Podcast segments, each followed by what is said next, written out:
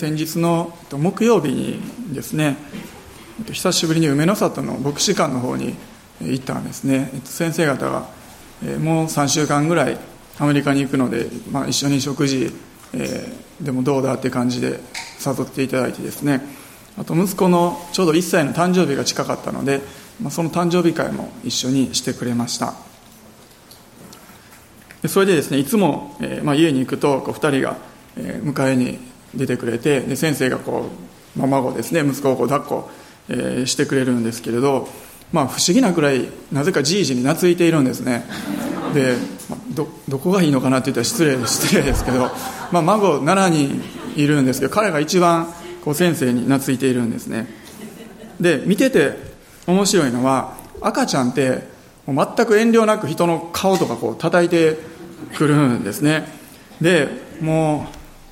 まあ、RCI 主任牧師の顔を思いっきりもうバチコーンと殴ることができるのは多分彼だけだろうなと思うんですけれども思いっきりもうバチコーンこう叩きながらですね叩かれてもまた先生はちょっと喜んでるんでですね。あなんかすごいなと思いながらこう見てました、えー、でもですね先生にこう一つ気になっていることがあったんですね。その彼が自分のところにこう来てくれるのは胸ポケットに入れているこの iPhone を触りたいからではないのだろうかというですねそのように先生は思っていたんですね。実際いつもこう抱っこするとこうそれを取ってそれで、えー、遊ぶんです。でもですねある時こう彼がやってきた時に先生がこう iPhone をこう渡してあげたんです。そしたら彼は iPhone をこうバッと振り払ったんですね。そして iPhone を持ってない先生のところにこう抱きついてきたんですね。それがめっちゃ嬉しかったらしいですね。めっちゃ喜んでました。まあまあ、神様のこと考えるときに神様は私たちが何か神様ください。そのように言って近づいていったとしても神様は本当に大きな方ですので喜んで与えてくださると思います。でも何かを求めるんじゃなくて本当に私たちがもう神様の近くにいたいから本当に神様が大好きだからということで近づいていったらですね本当にもっと喜んでくれるだろうなと思うんですね。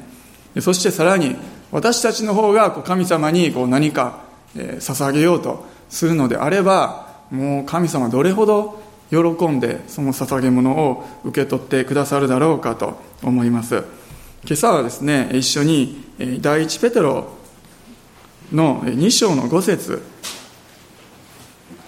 からですねえお分かちしたいと思います。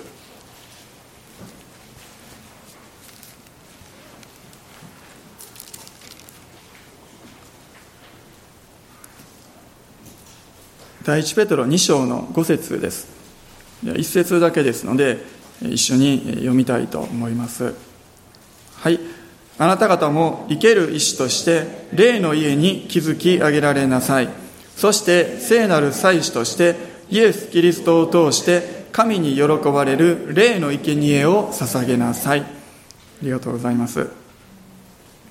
あなた方も生ける意志としてとあるんですね、まあ、生ける意志っていうのは、あなた方もとあるように、これは私たちのことを指しています。そして、例の家と出てきますけども、まあ、当時のイスラエルの家というのは、基本的に石を積んだような家であったりとか、貧しい方は洞窟のようなところで住んでいたりしたみたいなんですね。なので木造の家が多い日本の状況とはちょっと状況が違うみたいですね。えーまあ、ちなみにイエス様は職業大工さんと言われているんですけれどもイスラエルでは家を建てるのはむしろこの石をこう削ったりですねする人が建てるのがメインで大工さんの仕事っていうのは、まあ、例えば窓枠をこう木で作ったりとか、えー、扉を作ったりとかあと家具を作ったりですね。むしろ日本のこう家具職人みたいなですね。そんな役割の方がメインだったようなんですね。で私たちはそれぞれがこう積み上げられて家をこう形成していく一つ一つのまあレンガのような石のようなそのような存在なんです、えー、でもただこう積み上げられていく何か冷たい硬い無機質ななんか大量生産できるようなそんな存在ではなくて生ける石とあるんですね。生きた石である私たちが建築材料になって建てられていくのがここに書かれています。霊の家なんです。では霊の家とは何なのか。もちろんクリスチャンの家庭家族であったりとか集まりであったりとかそのように含まれていますけれども基本的にはやはりこれは教会を指しているということができるんですね。4節に「主のもとに来なさい」主のもとに来なさい。招きがあるんです。そしてそれに続けて5節で霊の家に築き上げられなさいとあるので私たちは個人的にイエス様のもとに招かれている。それだけじゃなくてもう教会に霊の家としての教会にこう合わされていく築き上げられていく。そのこともですね神様は望んでおられて私たちをそこにですね招いておられるんですね。そして今日のメインは5節の後半を見ていきたいと思うんですけれどもそこでじゃあ私たちは何をするのか何をすることを召されているのかというと祭司として聖なる祭司として神に喜ばれる霊の生贄を捧げていく。これが私たちの役割なんです。祭司と聞いて、まあ、私たちが想像するのは何かこう立派なこう服装ですね服装して、え粛々と、儀式をこう行っていくような生贄を捧げていくようなそんな人を想像すると思います。でもこの第一ペトロの箇所を読んでみると、あなた方も生ける石としてと、あるようにそれに続いてですので私たちあなた方も聖なる祭司とされているんですね。私たちも皆ここに集まっておられる一人一人が聖なる祭司なんです。なんでどんなこう服装を着て何をしているかそうじゃなくて本当に私たちがすでに祭司として召されているんだされているんだということ。をまず私たちは覚えておく必要があるんですね。イエス様を救い主として受け入れた人全員がそうなんです。牧師だけではなくてまた KBI とか進学校に行っている人だけでもなくてですね本当に全員がそのように召されているんですね。旧約聖書の時代は本当に一部の人がですね特別に選ばれた人だけが祭司でした。具体的に言うとイスラエルの民そしてレビ人ですね本当に特別に神様から選ばれた人が祭司だったんです。でも今はイエス様を信じている私たちが祭司とされている。これはもう本当に大きな違いですね、えー、大きな違いがここにあります。じゃあ私たちは聖なる祭司として何をしていくのか。一つはイエス・キリストを通して私たちは神様に直接近づいていくことができるということです。祭司の仕事は民を代表して神様に近づいていく。ことだったんです。でも私たちは人間は汚れた罪深いものなのでそのままでは神様に近づくことができない。だから旧約聖書の時代は特別に選ばれた祭司がですね生贄を携えてまた決まった手順で決まった服を着て神様に近づいていったんですね。でも今私たちはイエス様の血によってあがなわれて清められているのでそのまま主のもとに近づいていくことができるんです。ヘブル人への手紙の4章をお開きください。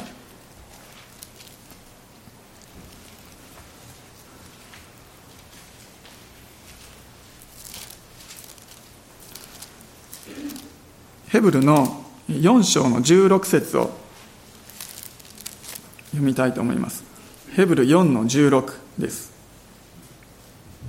はい。ですから私たちは憐れみを受けまた恵みをいただいて折にかなった助けを受けるために大胆に恵みの御座に近づこうではありませんか。ありがとうございます。折にかなった助けを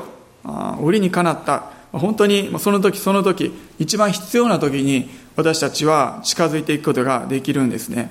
あ一番ふさわしい助け恵みをその時主は私たちに与えてくださるんです、えー、旧約聖書の時代のように1日1回とか1年に1回とか何かそのような決まりっていうのが、えー、ないんですね。いつでも私たちは近づいて恵みを受け取っていくことができるんです。これが私たちがまずイエス様を通してすることができるようになったこと。最初としてイエス様を通して神様に近づいていくことができるんですね。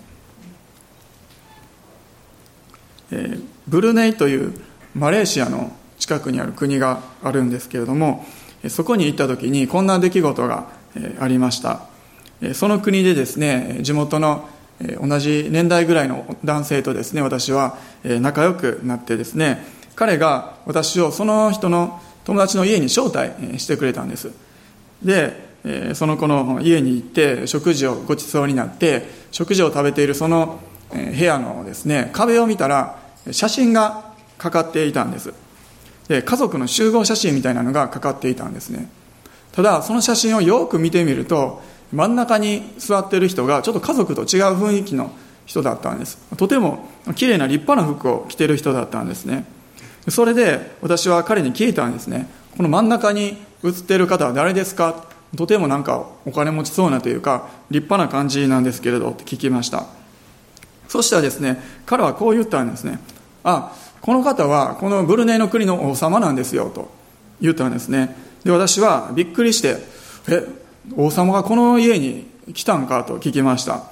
するとですね彼は言ったんですね、まあ、今の王様はすごいもうサプライズが好きで急に訪問するんですと言ってたんですね。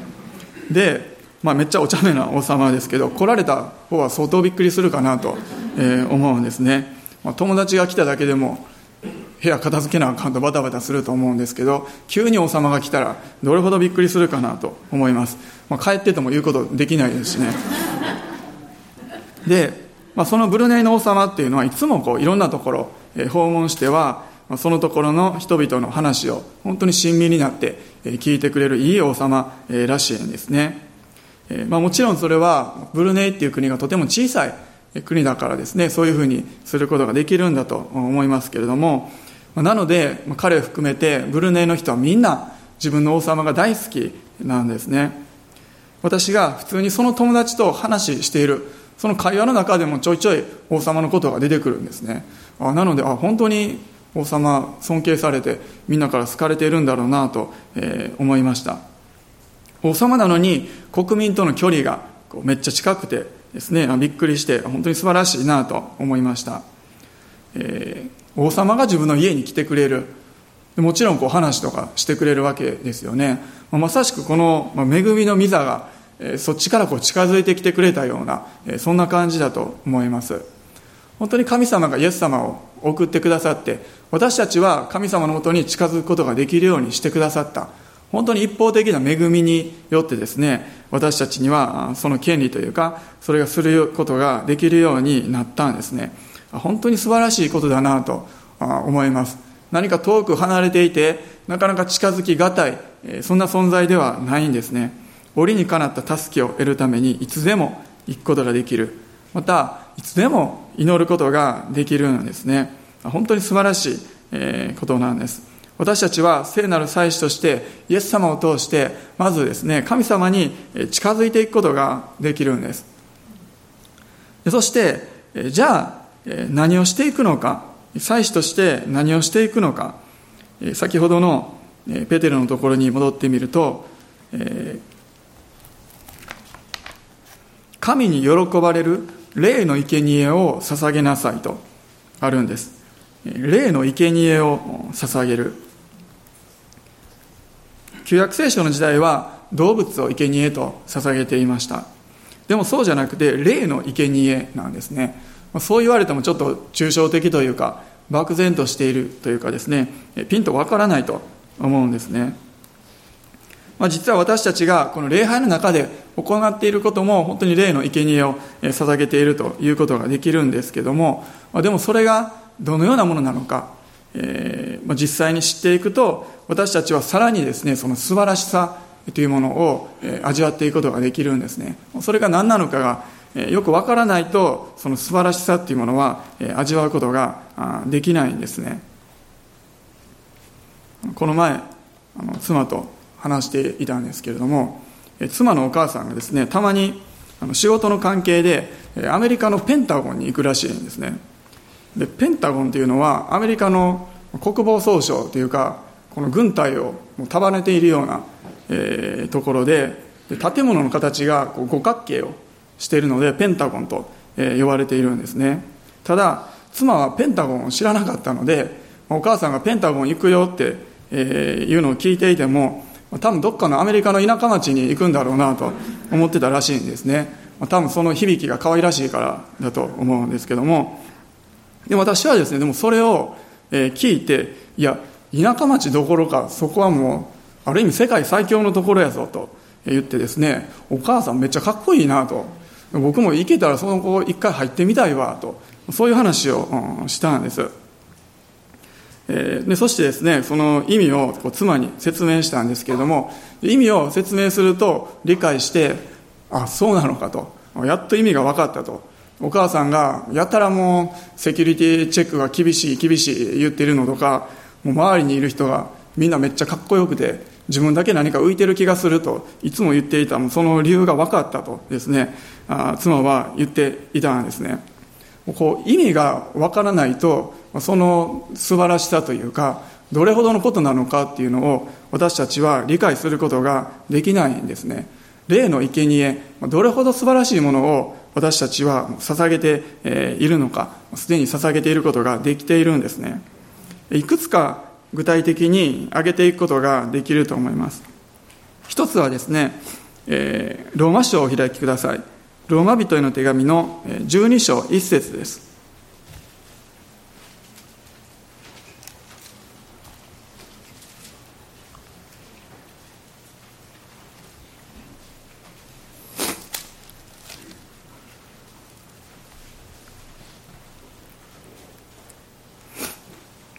12章の一節を読みましょ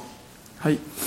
そういうわけですから、兄弟たち、私は神の憐れみのゆえにあなた方にお願いします。あなた方の体を神に受け入れられる清い生きた供え物として捧げなさい。それこそあなた方の霊的な礼拝です。ありがとうございます。あなた方の体を神に受け入れられる清い生きた供え物として捧げなさい。体を捧げていく。これが霊的な礼拝であると書かれてあるんですね。これが一つ目です。私たちの体を捧げていく。つまりそれは神様に従順に従っていくということです。従順という生贄。それを私たちは主に捧げることができるんですね。私たちが神様に従っている時それは霊の生贄を捧げているんだそのように言うことができるんです、まあ、別にそれは必ずしも教会の中で何か奉仕をするとかですねそういうことに限らないと思うんですね。神様に喜んでこう従っていく。家であったとしても職場であったとしても主が喜ぶことを成していく時その時に私たちは素晴らしい霊の生贄を捧げることができるんです。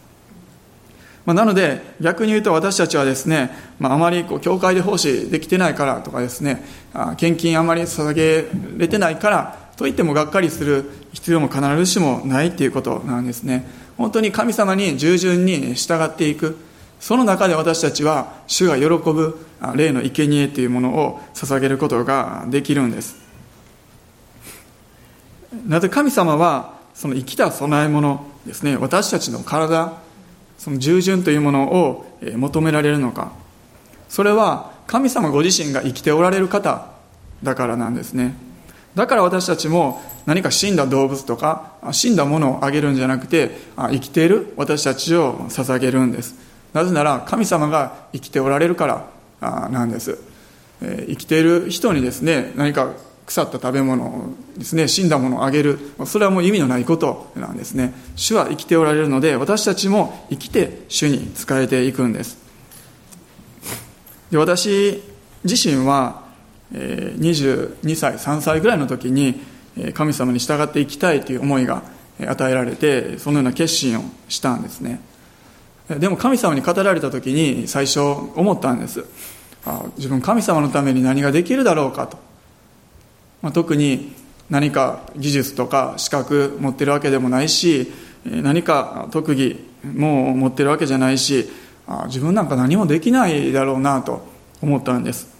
でもその時神様にこう語られた気がしたんですね。気づいたんですね。あいや自分はでも一つ持っているものがあるなと思いました。自分が持っているものこれは誰もが持っているものなんですけれどそれは自分の時間というものです。自分の時間自分の人生それを神様に捧げていこうその時そのように決心したんですね。そしてそれを神様はきっと喜んで受け取ってくださるだろうそのように信じようとその時に決めました。私たちは私たちの体それを神に受け入れられる清い供え物として捧げていくことができるんです。これが一つ目です。もう一つ二つ目はピリピの4章の18をお開きくださいピリピの4章の18節です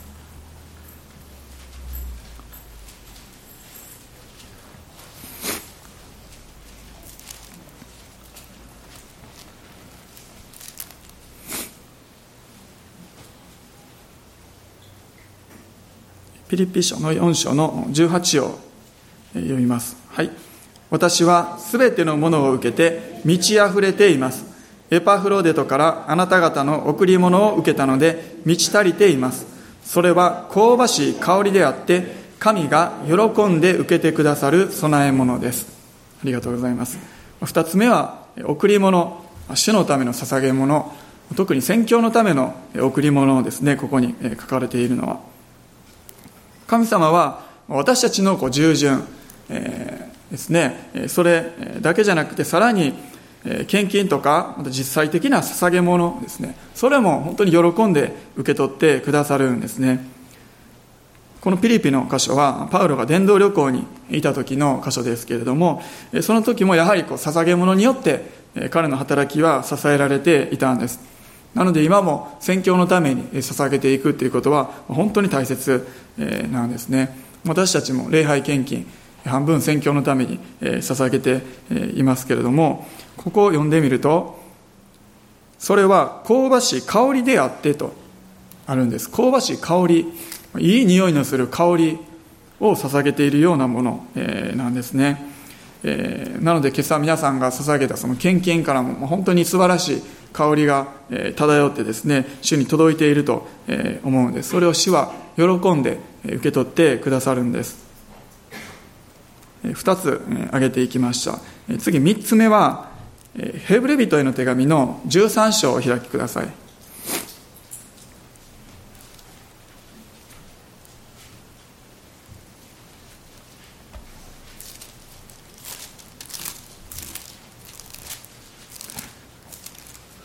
ヘブルの13の15です。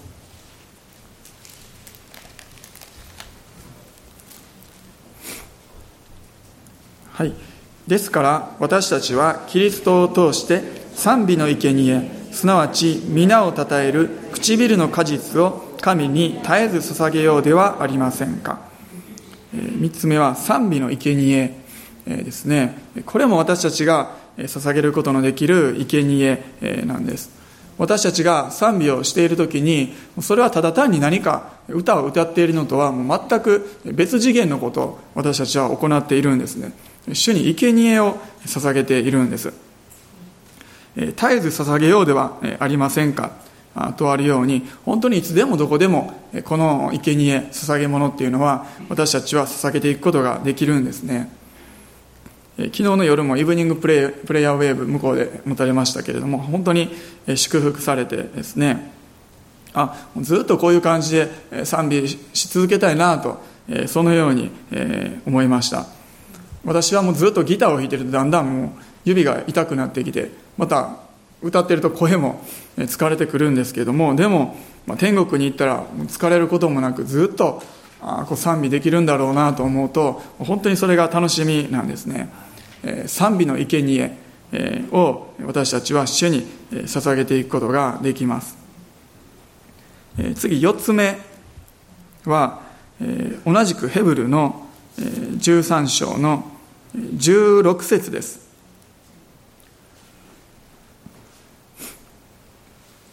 13の16を読みましょう。はい。善を行うことと持ち物を人に分けることと怠ってはいけません。神はこのような生贄を喜ばれるからです。善を行うこと持ち物を人に分けること。シンプルにもう良いことをする、えー、それもですねこう生贄なんですね。なのでただ単にその人に何かしたっていうだけじゃなくてそのことも神様が喜んで受け取ってくださるんです。また持ち物を人に分けること。今の時代っていうのは物がたくさん溢れている時代なので昔ほどは何かものを分かち合って助け合うということが少なくなってきているかもしれないんですけれどもでもそんな今だからこそ何かもらうということは何かもうそのものの背後にですねその人の気持ちというか自分のことを考えてくれていたんだなってそういう思いを見ることができてとても、えー、嬉しいんですね。もらったものそれも嬉しいですけどそれ以上にその人の心、え、というものに私たちは感動するんです。今、え、私に甥っ子と姪っ子がですね。妻の側と合わせると9人いるんですね。それで、まあ、できるだけそれぞれの誕生日に何かプレゼントを送ってあげようと、えー、しているんですけれども最近何かもう人数が増えてきてだんだんわけわからんようになってくる時があるんですね。甥っ子姪っ子でそして私の妹2人妻の妹、えー、2人私の父母妻の父母全員のこう誕生日が、えー、あってですね。でさらに父の日とか母の日があってで敬老の日もあってでクリスマスもあってでバレンタインデーにはこう女子組にあげてホワイトデーにはこう男子組にお返ししてとですねなんかそんなことをしてるとですねこれホワイトデーのあれやったかな誕生日のあれやったかなって分からんようになってくることがあるんですね。その分もらいただく量も多くてとても感謝なんですけれどもでもこういうやり取りっていうのは大変な面もあるんだけれどもでもまあ大事やなと思います。結局あげてまたもらってるのでプラスマイナスでいくとゼロになるのかもしれないんですけれどもでもそれっていうのは絶対ゼロではないんですよね。そのようなやり取りがあったっていうことは何かこうつながりというか温かいものというかそれが必ずそこには残るんですね。神様は何か良いことをすること持ち物人に分け与えるまあ本当にある意味道徳的というか普通のことですけれどもそれも生贄として喜んで受け取ってくださるんです。最後5つ目になりますけれども取りなしをするということです、まあ、つまり他の人々の必要とか問題のために祈るということです。第一手モての2章の一節をお開きください。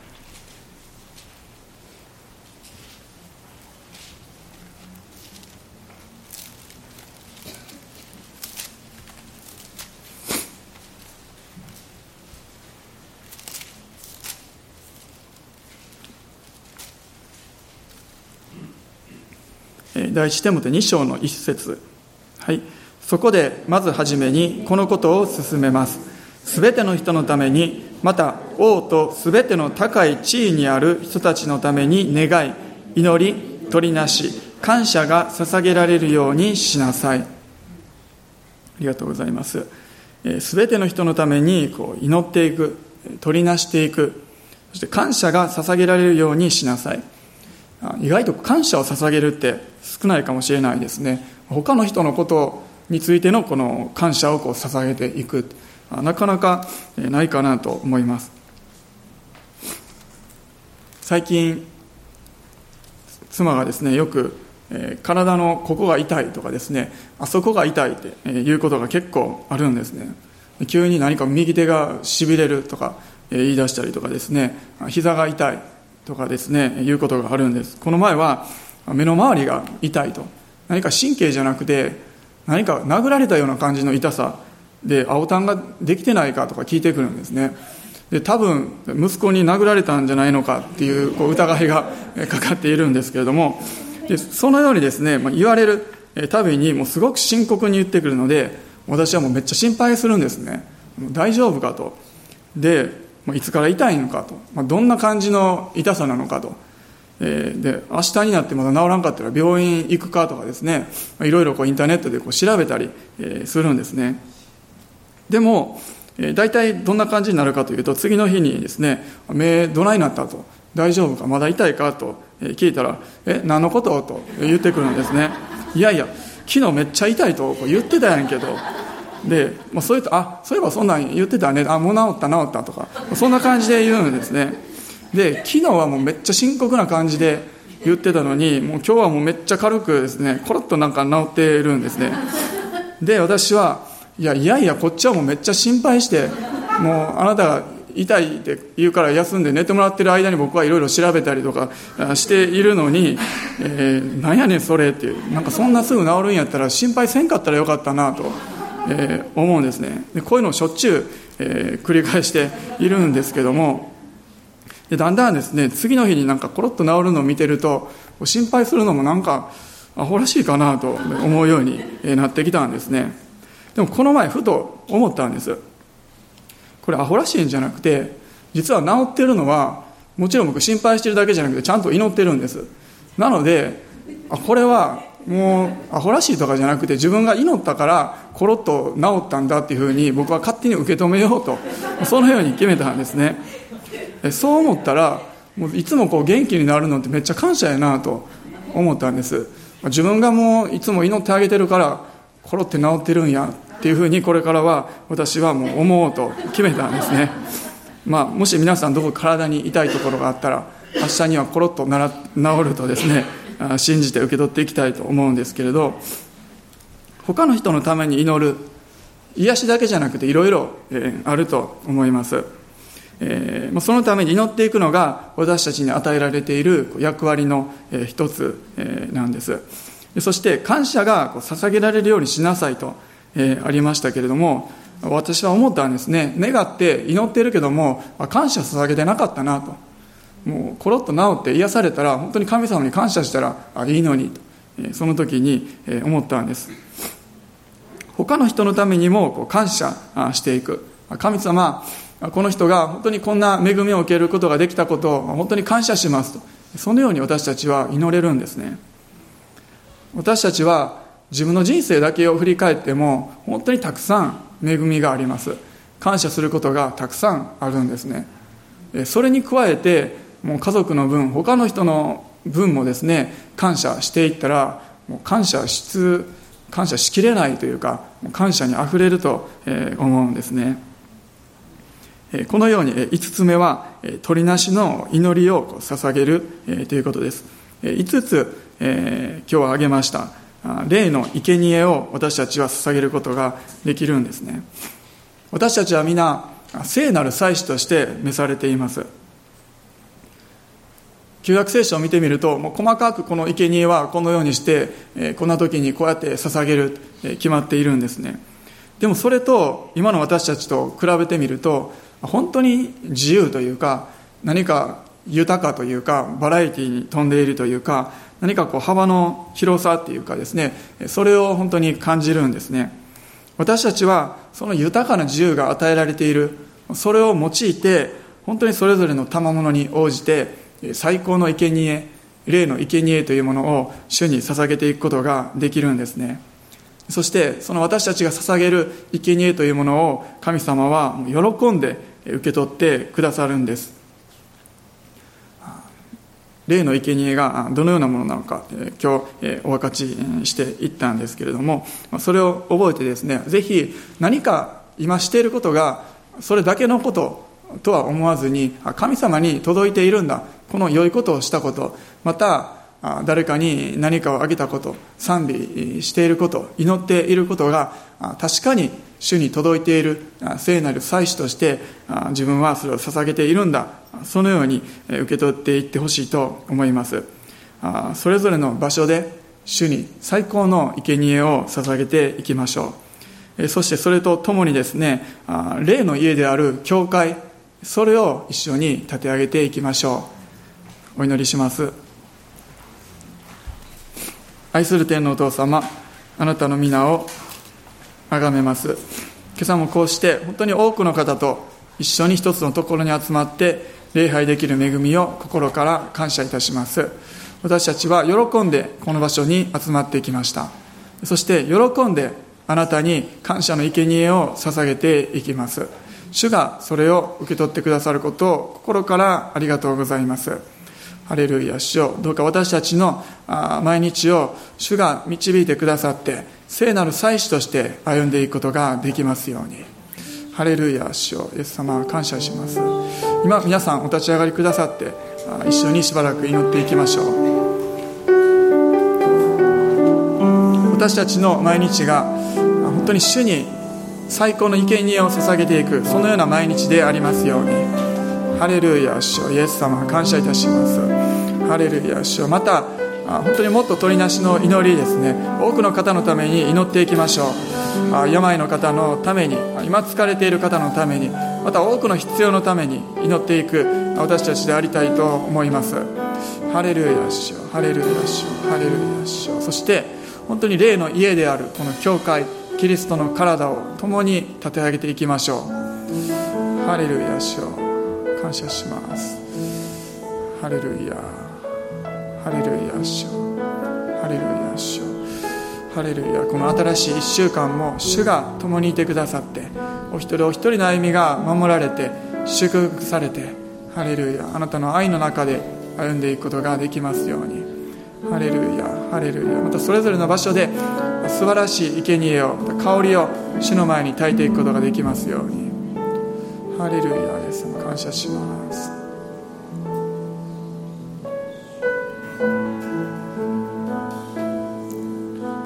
我が神主よ。見させたまえ。偉大なるその。計画。天が開き光が満ちシオンの上にとどまる。いの御業天地を追い喜びの歌。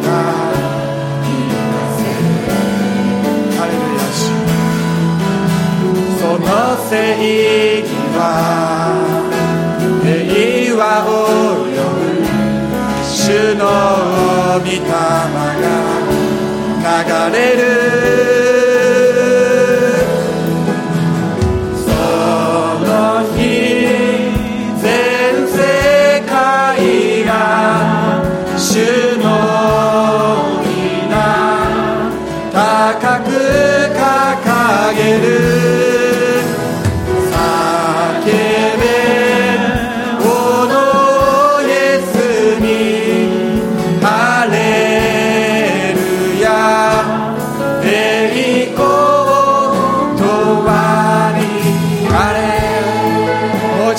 賛美しましょう。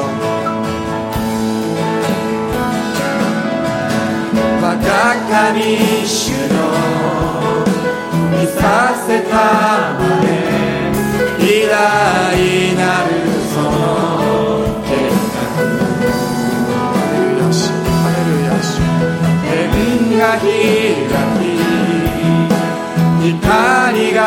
満ちシオンの上。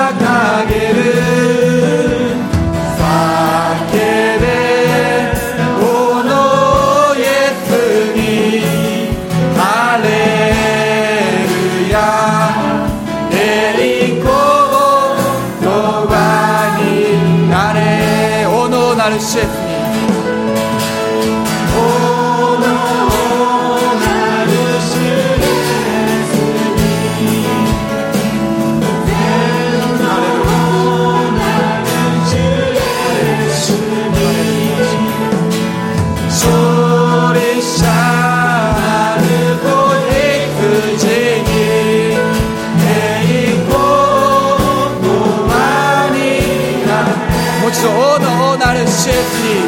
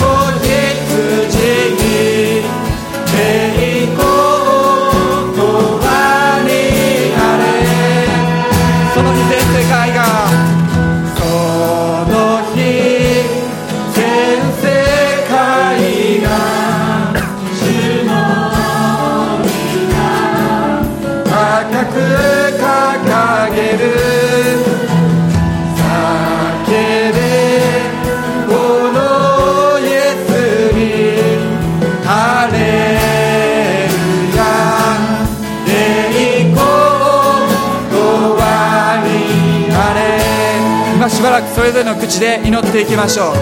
ハレルヤ主よ。ハレルヤ主よ。主を感謝します。ハレルヤ主多くの方々が救われていきますように。ハレルヤ主よ全界全世界の人々が主を信じ礼拝を捧げる時がその日が来ますように。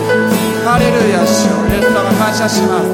ハレルヤ主よ私たちは喜びを持って賛美の生贄を捧げます。王の王である主を心から礼拝します。ハレルヤ主ハレルヤお主を感謝します。ハレルヤ主ハレルヤ主イエス様感謝します。ハレルヤ主お主よハレルヤ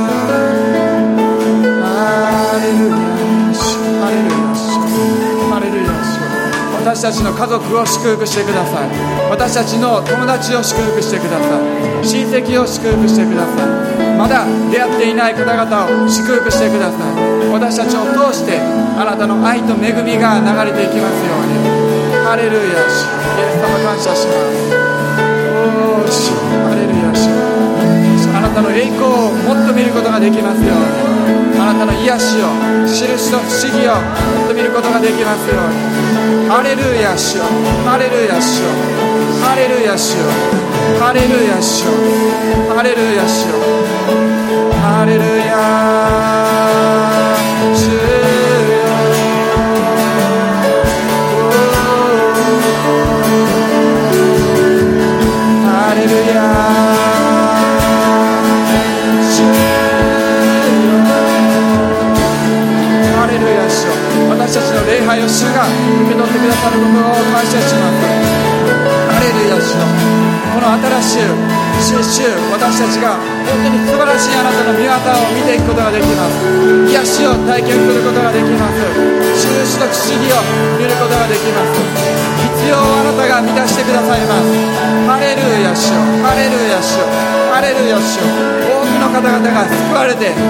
この場所に集まってきます。ハレルヤ主よ新しい新街道も主がすでに備えておられます。ハレルヤ主よ感謝します。今受け取ります。ハレルヤ主よ今受け取ります。今受け取ります主よハレルヤ主よ感謝します。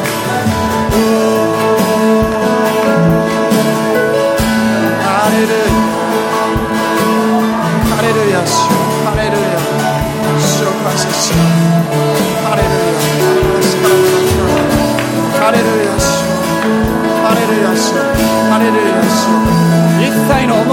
いを主にお委ねしますハレルヤ主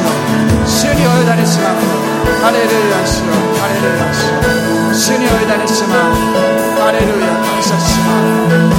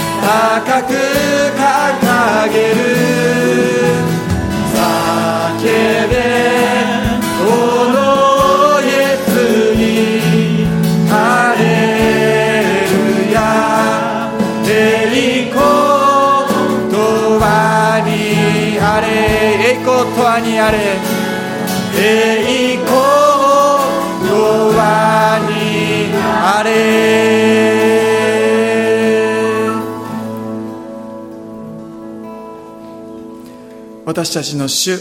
イエス・キリストの恵み父なる神の愛精霊の親しき交わりが今より後常しえまでも豊かにありますように。アメン。